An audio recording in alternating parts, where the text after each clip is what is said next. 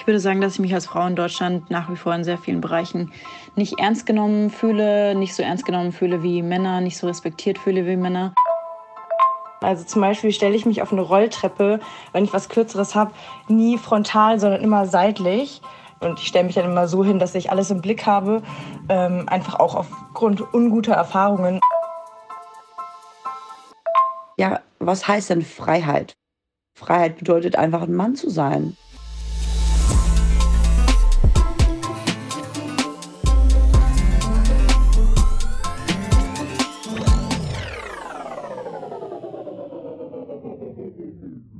Hey und hallo zur allerersten Folge von Say My Name, dem Podcast zu Macht und Empowerment. Mein Name ist Nile. Ich bin Journalistin und Moderatorin und Host dieses Podcasts. Ich freue mich, dass ihr mit dabei seid.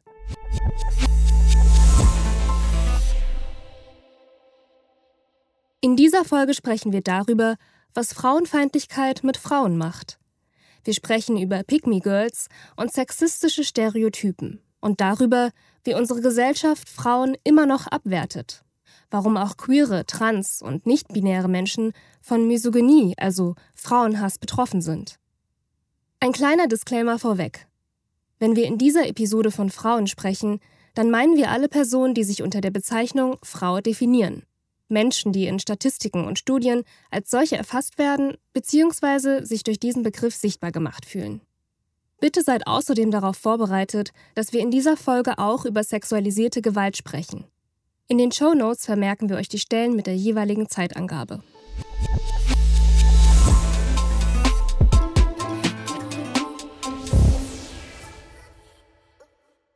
Was bedeutet Frau sein heute in Deutschland? Lasst uns mal schauen. Wie ist denn gerade die Lage für Frauen in Deutschland?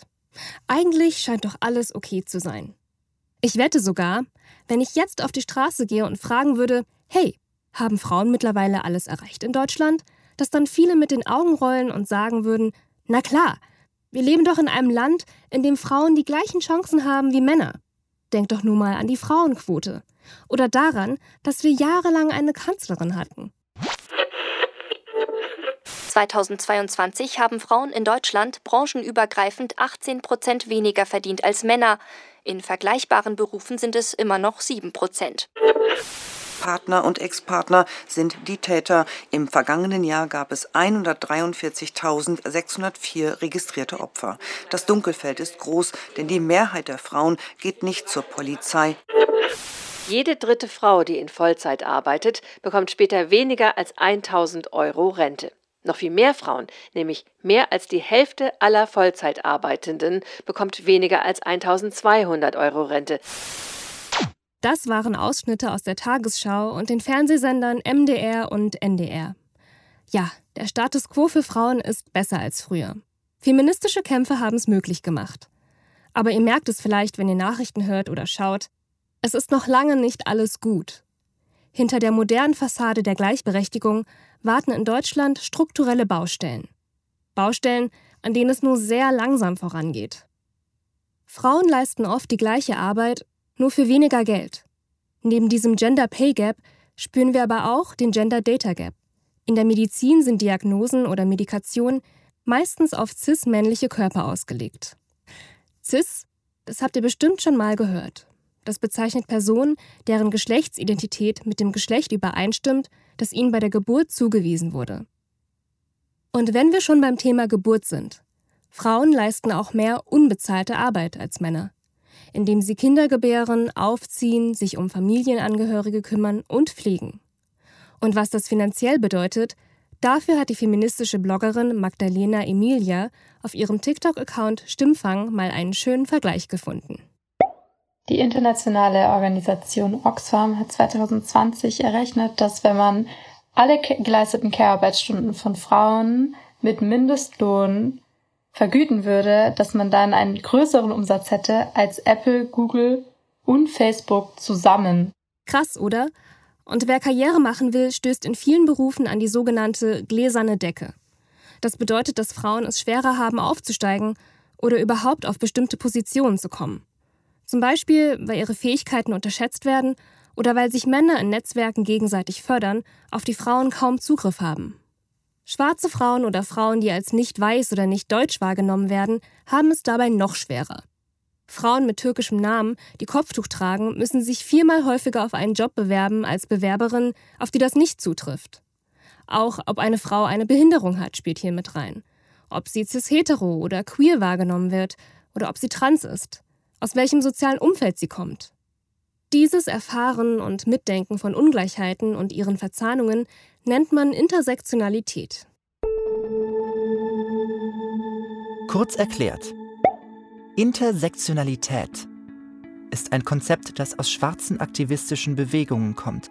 Intersektionalität beschreibt, wie verschiedene Formen der Diskriminierung sich überschneiden, sich gegenseitig beeinflussen und sogar verstärken können und eine neue Art der Diskriminierung, sogenannte Mehrfachdiskriminierung, hervorbringen. Intersektionalität zeigt, dass zum Beispiel Race, Gender, sexuelle Orientierung, Geschlecht, Abilities und soziale Klasse nicht isoliert voneinander auftreten.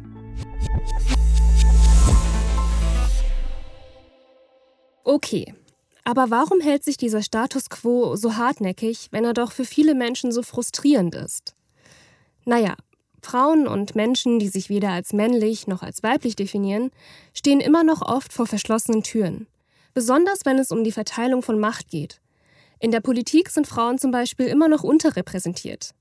Das gleiche gilt für Vorstände in deutschen Unternehmen. Hier sitzt inzwischen mindestens eine Frau, immerhin. Allerdings kommt damit im Schnitt immer noch eine Frau auf sieben Männer. Eine Frau, sieben Männer.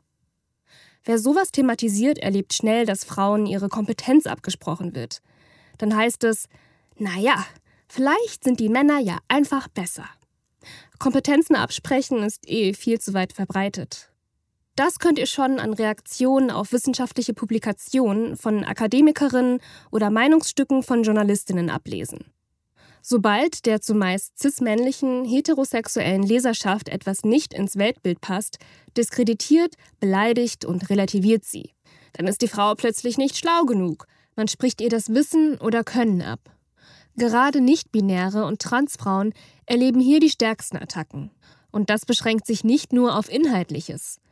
Im Gegensatz zu Männern werden Frauen dann auch häufig direkt auf ihren Körper reduziert. Dann ist sie nicht nur dumm, sondern auch gleich hässlich, eine Schlampe. Ihr kennt sicherlich, ich will das gar nicht weiter ausführen. Generell werden Frauen viel häufiger auf ihren Körper reduziert als Männer, auf ihr Aussehen, ihre Kleiderwahl.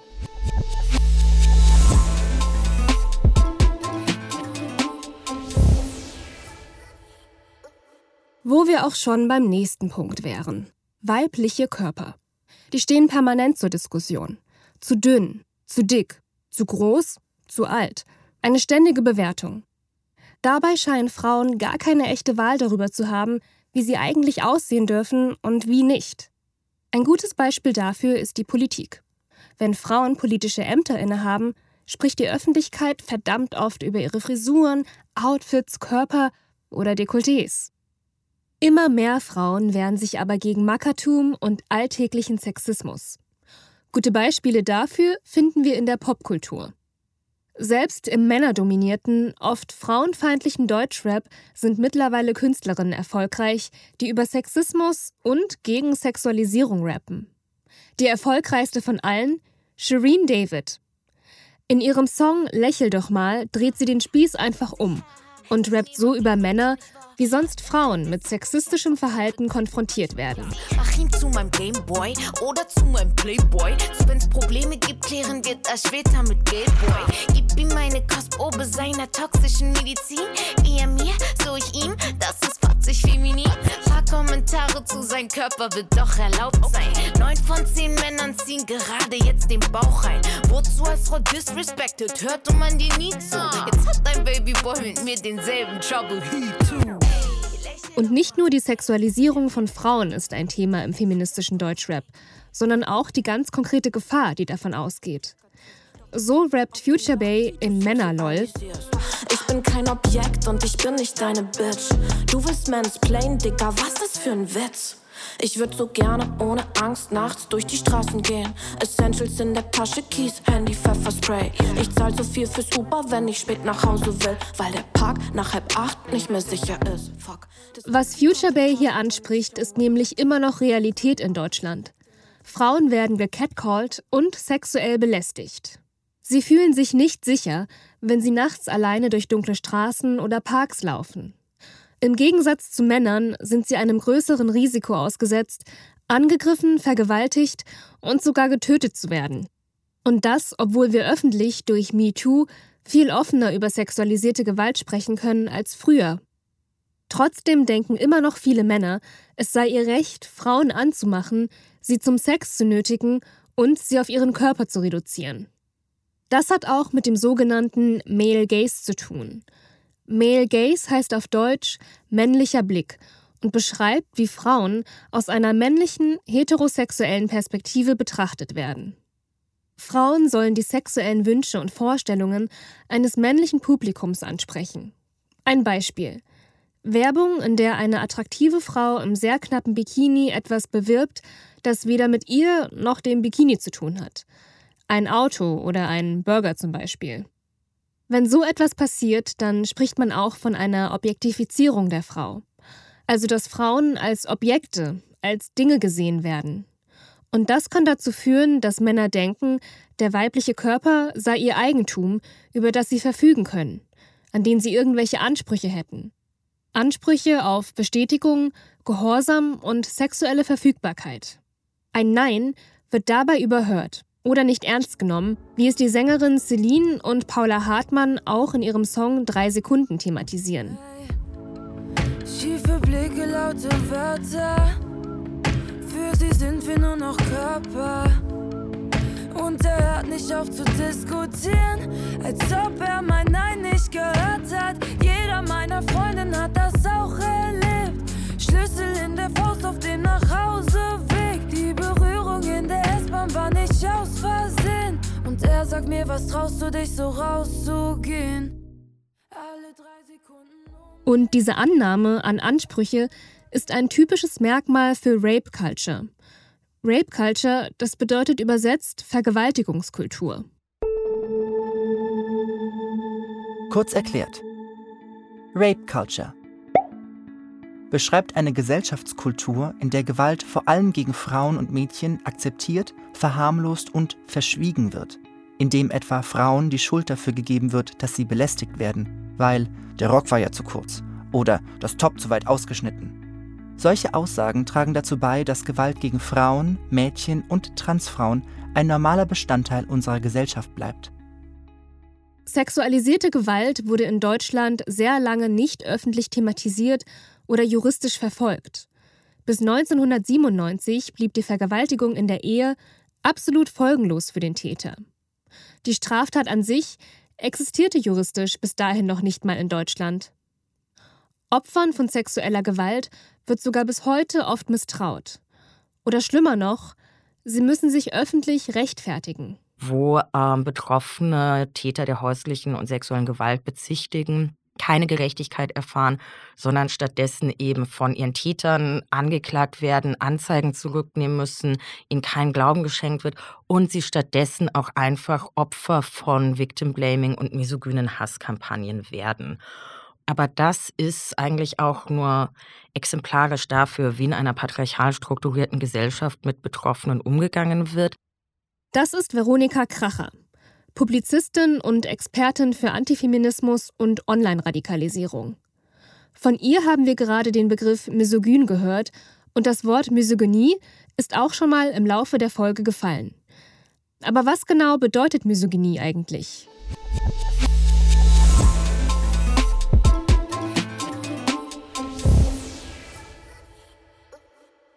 Strukturen und Instrumente. Misogynie wird oft übersetzt mit Frauenhass. Das ist zwar die wortwörtliche Übersetzung, aber vereinfacht stark. Denn Misogynie richtet sich nicht nur gegen Frauen. Sie beschreibt eine Abwertung von allem, was als weiblich gilt, im Gegensatz zu männlich. Ihr merkt schon, hier arbeitet man ganz krass mit Gegensätzen und geht von einer binären Geschlechterordnung aus. Also davon, dass es beim Geschlecht nur männlich oder weiblich gibt. Das Resultat? Mannsein als Norm. Was wiederum auch die Abwertung von queeren Menschen, nicht-binären oder Transpersonen rechtfertigt, die dieser Norm nicht entsprechen. Also vom typischen, das heißt konstruierten Bild von Männlichkeit abweichen. Die vielleicht selbst Männer begehren, die sich schminken oder auffällig kleiden, die sich in ihrer Gestik und Mimik oder in ihren Hobbys von dem unterscheiden, wie sich ein Mann vermeintlich zu verhalten hat. Misogynie ist ein zentraler Bestandteil patriarchaler Gesellschaften. In ihnen werden Frauen und queere Menschen als minderwertige und weniger fähig angesehen als cis-hetero-Männer. Und das seit Jahrhunderten. Was es mit dem Patriarchat auf sich hat, erklären wir ausführlich in Folge 5. Also stay tuned. Jetzt wollen wir erstmal schauen, was der Unterschied zwischen Misogynie und Sexismus ist. Kurz erklärt. Sexismus. Sexismus bedeutet allgemein die Diskriminierung und Abwertung eines Menschen aufgrund des zugeschriebenen Geschlechts. Okay, jetzt ließe sich sagen, Sexismus ist was, von dem wirklich alle Menschen betroffen sind, oder? So im Sinne von, auch Männer werden diskriminiert. Tatsächlich ist das ein Punkt, über den gestritten wird. Die einen sagen, auch Cis-Männer können von Sexismus betroffen sein. Die anderen, dass Sexismus eine Herrschaftsform wäre, von der eben gerade die profitieren, die als starkes Geschlecht dargestellt werden. Und genauso wenig wie es Rassismus gegen weiße Menschen geben könne, könne es deshalb Sexismus gegen Cis-Männer geben. Tatsächlich wird der Begriff Sexismus im deutschsprachigen Raum oft mit Misogynie gleichgesetzt. Sowas wie, boah, das ist krass sexistisch, ist euch sicher geläufiger als, ey, mega misogyn von dir. Die Philosophin Kate Mann unterscheidet die Begriffe nochmal anders. Sie sagt, Sexismus dient als Rechtfertigung für die ungleichen Machtverhältnisse zwischen Geschlechtern. Sexistische Annahmen können etwa sein, dass Frauen emotionaler, verletzlicher und schwächer sein sollen und Männer stärker, mutiger und rationaler. So erklären sich dann auch stereotype Rollenverteilungen. Misogynie ist dagegen die Praxis, mit der Frauen abgewertet oder auch bestraft werden, wenn sie dieser Ideologie nicht folgen. Ein bisschen zu viel Theorie, ein Bild erklärt's nochmal deutlicher. Stellt euch Sexismus einfach als Boden vor und Misogynie als giftiges Unkraut, das darauf wächst. Und wie werden Sexismus und Misogynie in patriarchalen Strukturen genutzt? Das hat uns Veronika so erklärt. Diese Abwertung und Ausbeutung des Nichtmännlichen hat zwei Funktionen. Eben einmal die Funktion, dass quasi diese omnipräsente gesellschaftliche patriarchale Herrschaft etabliert wird und deswegen auch immer wieder durch halt patriarchale Gewalt, sei sie eben strukturell oder sei sie auf einer Beziehungsebene durchgesetzt wird. Und eben aber auch andererseits die Funktion, sich selbst narzisstisch zu erhöhen, indem man andere abwertet, indem man die Frau zur Frau macht, indem man sie abwertet, indem man sie diskriminiert, indem man ihr Gewalt zufügt, indem man dumme sexistische Witze erzählt und somit für sich selbst erfährt, ich habe diese gesellschaftliche Vormachtstellung und ich kann das auch machen. Ich fasse nochmal zusammen. Sexistische Vorurteile und Misogynie dienen dazu, männliche Herrschaft aufrechtzuerhalten. Sowohl auf individueller Ebene als auch in Gesellschaften als Ganzes. Das heißt nicht, dass alle Männer sich verschworen haben und ganz bewusst fürs Patriarchat kämpfen. Jede sexistische Handlung, ob gewollt oder nicht, hält aber trotzdem das Patriarchat weiter am Leben. Wenn also wieder irgendwer labert, dass Frauen nicht so gut Entscheidungen treffen können wie Männer oder dass Frauen schlechter einparken können, dann will man das am liebsten ignorieren. Dabei ist es super wichtig zu erkennen, solche Aussagen sind eben nicht nur total daneben. Sie reproduzieren eine strukturelle Abwertung von Frauen.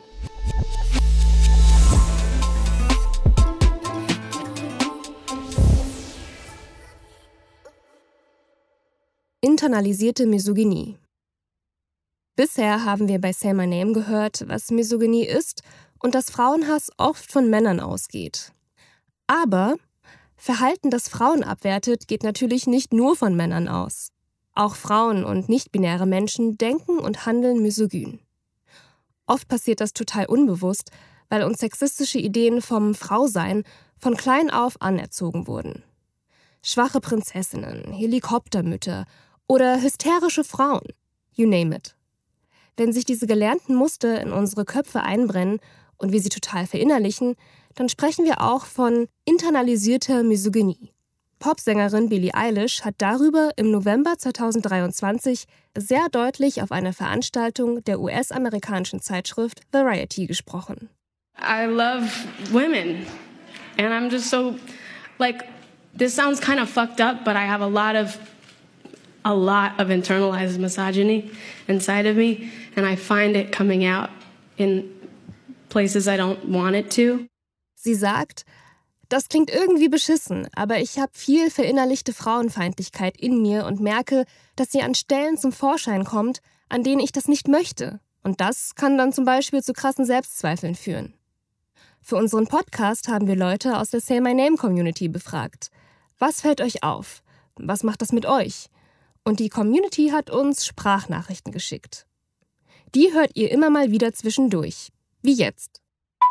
Ähm, ich habe in der Vergangenheit oft äh, Komplimente von männlichen Vorgesetzten bekommen und bin mir im Nachhinein gar nicht mehr sicher, ob das wirklich wegen meiner Arbeit war, wegen meiner Leistung oder jetzt wegen meines Äußeren. Und das verunsichert mich ziemlich stark und ähm, das hat auch echt langwierige Folgen bei mir, dass ich mir nicht sicher bin, okay, bin ich denn genug mit meiner Arbeit und mit dem, was ich äh, abliefere oder bekomme ich Komplimente nur, weil ich irgendwie gut aussehe an dem Tag. Und ähm, ja, das ist ziemlich beschissen. Es kann aber auch dazu führen, dass Frauen sich für bestimmte Sachen schämen, die als typisch weiblich gelten. Pferde oder die Farbe rosa mögen, um es mal super stereotyp auszudrücken. Außerdem fördert diese verinnerlichte Misogynie extremes Konkurrenzdenken. Zum Beispiel gegen Kolleginnen oder die Ex-Freundin der Person, die man datet etwa indem die Ex plötzlich als hässlicher gilt, als anstrengend oder psycho. Oder wenn Frauen anderen Frauen im Job unterstellen, sie hätten ihre Position nur, weil sie gut aussehen oder mit dem Chef geschlafen hätten. Ist euch mal aufgefallen, wie oft Frauen das anderen Frauen hinter vorgehaltener Hand vorwerfen und wie selten Männern? Ich glaube, diese, diese Solidarität unter Frauen, die fehlt mir auch manchmal. Ich glaube, wir haben auch manchmal dieses Bienenkönigin-Syndrom. Nur eine kann die Beste sein, nur eine kann, kann irgendwie jedes rocken. Warum? Lass doch alle machen. Ist doch viel cooler. Okay, hier geht's um Konkurrenz.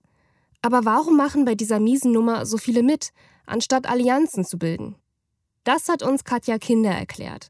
Sie ist Pädagogin und Mitgründerin von ADEFRA e.V., Schwarze Frauen in Deutschland ein Verein, der sich unter anderem auf die Bildungsarbeit für schwarze Frauen und Mädchen konzentriert. Warum machen wir als frauisierte Person bei Sexismus mit?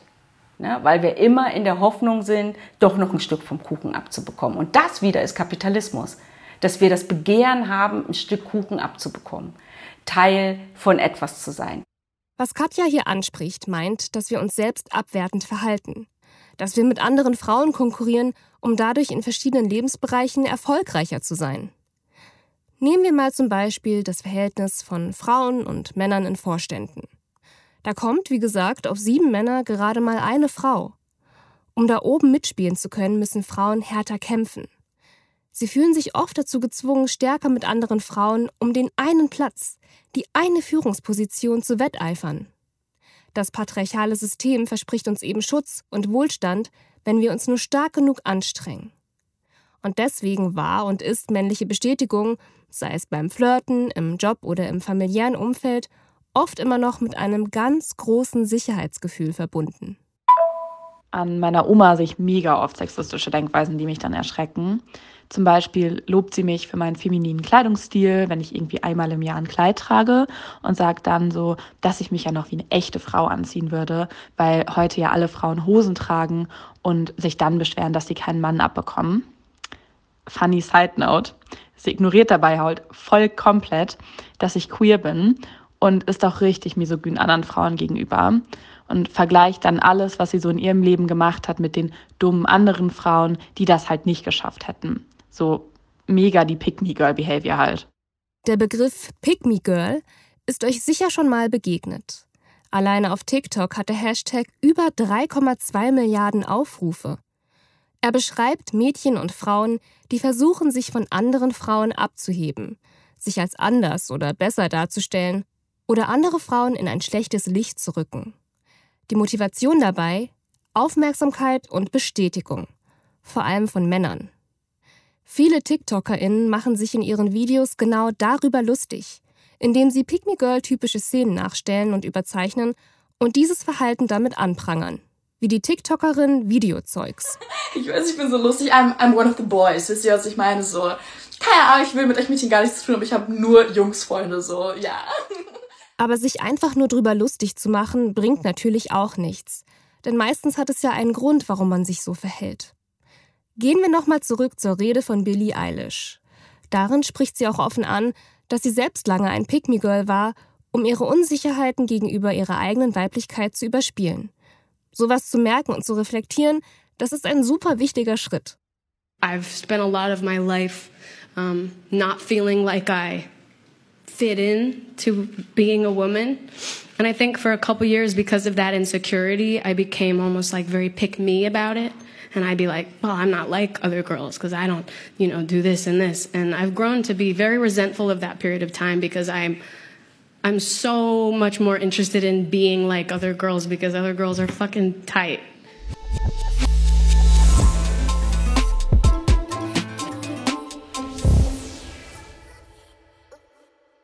Was passiert, wenn Frauen da nicht mitmachen? Okay, ihr merkt schon, wir sind super tief drin im Rabbit Hole. Wir wissen jetzt, bei Sexismus und Misogynie geht es darum, die Vormachtstellung des Mannes in der Gesellschaft aufrechtzuerhalten. Was ist aber, wenn Frauen da nicht mitspielen? Es ist auch so erschreckend, dass das so eine normale Geschichte inzwischen ist. Aber im Club äh, war ich, habe getanzt, habe geflirtet. So ein Typ, den ich überhaupt nicht auf dem Schirm hatte, hat mich angequatscht. Wir sind irgendwie so in ein Gespräch gekommen, aber so wie ich mich halt einfach mit Menschen unterhalte. Und ähm, dann kam irgendwann relativ schnell plötzlich die Aufforderung, hey, ich kann doch jetzt mit ihm heimgehen und ihm einen blasen. Und als ich darüber lachen musste, weil das so out of nowhere kam für mich und ich gesagt habe, nee, danke, habe ich überhaupt keine Lust drauf, ähm, fing er halt sofort an, mich krass zu beschimpfen als und ich bin sowieso so hässlich und diese unglaubliche Dreistigkeit und dieses Entitlement und dieses verletzte Ego, wenn man einfach halt vielleicht einfach nicht gerade der Stecher ist, das macht mich so wütend. Diese Perspektive zeigt, was passieren kann, wenn Frauen die Ansprüche, die an sie gestellt werden, enttäuschen. In dem Fall die Ansprüche einer völlig fremden Person. Der Mann reagiert mit misogynen Schimpfwörtern, mit Pöbeleien, einfach nur, weil sie sich nicht unterordnet. Denn auch das ist eine grundlegende misogyne Einstellung. Die Sexualisierung und Objektifizierung von Frauen und der damit einhergehende Anspruch auf den weiblichen Körper.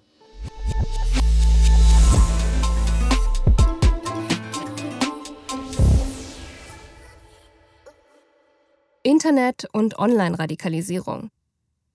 Wir haben jetzt über misogyne Strukturen gesprochen, darüber, was Misogynie so gefährlich macht, aber noch gar nicht darüber, welche Rolle das Internet dabei spielt. Der digitale Raum ist nämlich nicht frei von misogyner Gewalt. Im Gegenteil.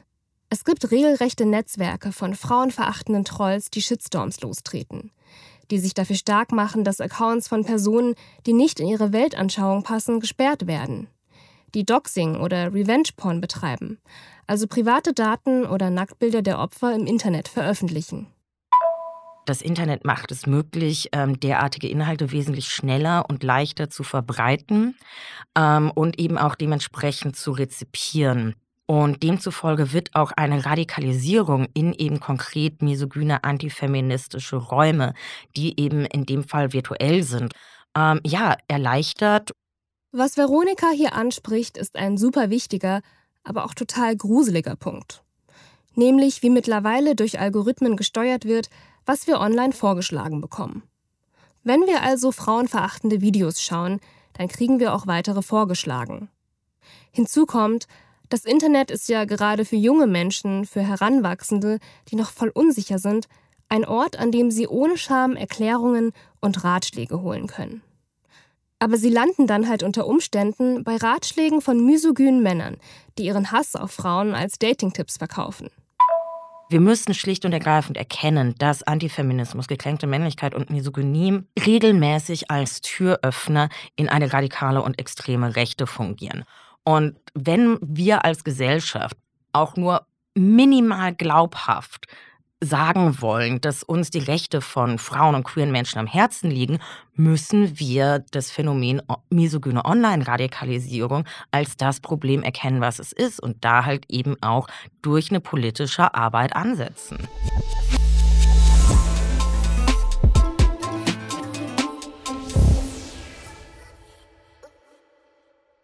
Entwicklungen und Lösungen. Sexismus formt Gesetze und Entscheidungen prägt Tag für Tag das Leben von Frauen in Deutschland. Ob sie über ihren eigenen Körper entscheiden können oder nicht. Ob sie Zugang zum Bildungssystem haben und Chancengleichheit auf dem Arbeitsmarkt. Ob sie Angst haben müssen, in digitalen Räumen angegriffen und beleidigt zu werden. Ob sie Angst haben müssen, nachts alleine durch die Stadt zu gehen. Angst haben müssen, beim Feiern unter Drogen gesetzt zu werden. Angst haben müssen, vergewaltigt zu werden. Wenn Frauen konstant um ihre Autonomie kämpfen und um ihre Sicherheit bangen müssen, dann haben wir ein strukturelles Problem. Nur, was machen wir jetzt dagegen? Erstmal ist es wichtig, nicht zu verzweifeln, sondern die fortschrittlichen Kämpfe und Erfolge zu sehen, auch wenn das manchmal schwierig ist. Nehmen wir die MeToo-Bewegung, die Veronika als die wichtigste feministische Bewegung unserer Zeit beschreibt. Durch queere Denk- und Lebensweisen wissen wir, dass das binäre System aus Mann und Frau nicht in Stein gemeißelt ist und auch nicht die damit verbundenen Hierarchien. Feministische Bewegungen zeigen seit Jahrzehnten, dass der gemeinsame Widerstand eben nicht zwecklos ist und dass wir bereits viel erreicht haben. Und tatsächlich gibt es viel, was wir als Gesellschaft machen können, um diese tief verwurzelten Probleme zu bekämpfen.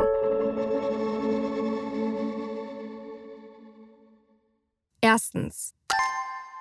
Stereotype und Vorurteile prägen uns schon von klein auf. Wir schauen sie ab, kopieren sie, oft unbewusst. Nur wenn wir uns als lernwillige Gesellschaft begreifen, können wir aktiv etwas gegen die Ungleichbehandlung von Männern und Frauen und nicht-binären Menschen tun. Was heißt das? Auch als Erwachsene können wir uns easy weiterbilden, etwa durch Workshops oder Schulungen am Arbeitsplatz, die das Bewusstsein für Vielfalt und Gleichheit schärfen. Zweitens. Finanzielle Unabhängigkeit ist ja immer so ein Buzzword. Aber gleicher Lohn für gleiche Arbeit sollten wir wirklich alle als Grundrecht verstehen. Deswegen ist es sinnvoll, Geld nicht als Tabuthema zu sehen. Wenn wir offen über unser Einkommen sprechen, ist es viel einfacher zu vergleichen, ob man vielleicht zu wenig verdient und gegebenenfalls auch dagegen zu klagen. Drittens. Wenn wir Filme schauen mit starken weiblichen Charakteren in der Hauptrolle oder Serien, in denen queere Menschen mehr sind als nur der Sidekick, verändern wir unsere Sehgewohnheiten. Und auch die Erwartungshaltungen an Storytelling.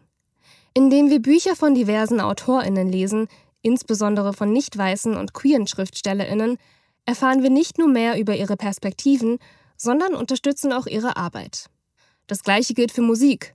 Wir können uns aktiv entscheiden, unseren Playlists ein Update zu verpassen und feministische KünstlerInnen zu supporten. Viertens. Wenn Menschen online Opfer von misogyner Gewalt werden, hilft es, Solidarität zu zeigen.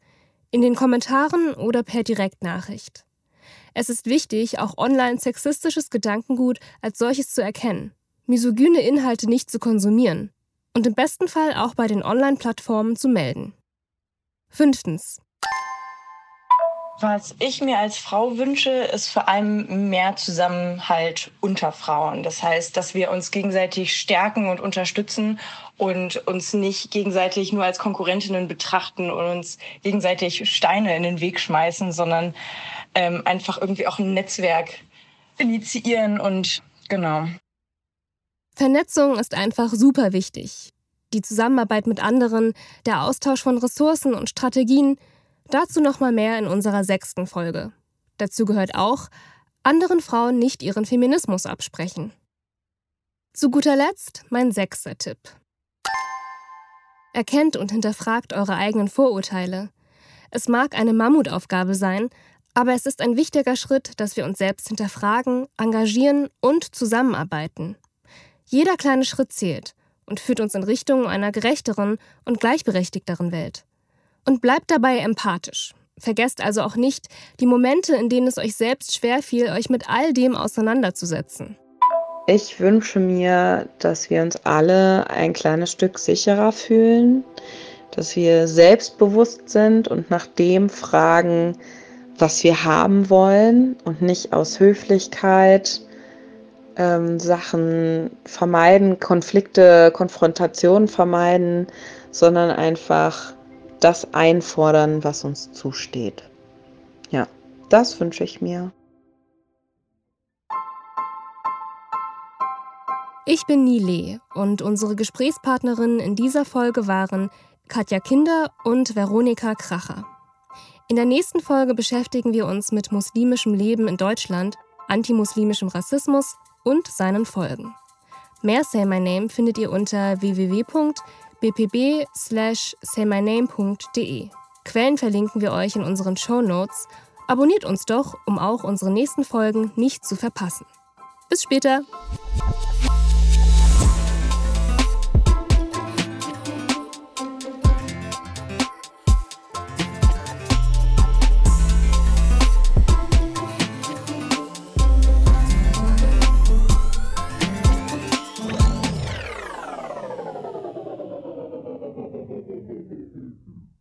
Say My Name ist ein Podcast der Kooperative Berlin im Auftrag der Bundeszentrale für politische Bildung.